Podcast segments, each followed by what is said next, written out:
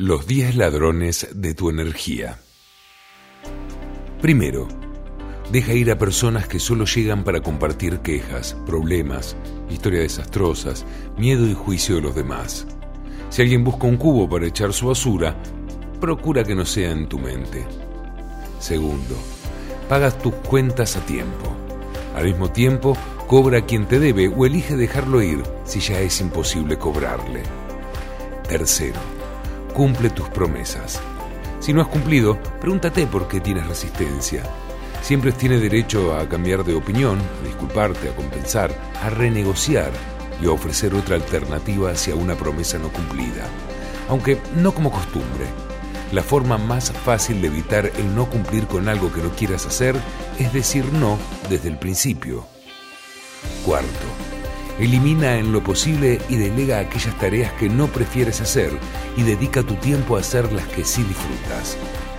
Quinto, date permiso para descansar si estás en un momento que lo necesitas y date permiso para actuar si estás en un momento de oportunidad. Sexto, tira recoge y organiza.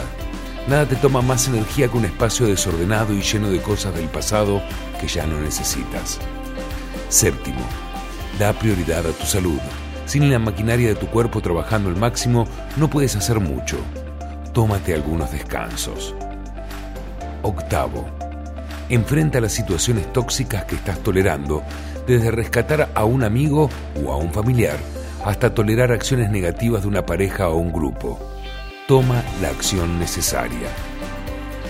Noveno, acepta.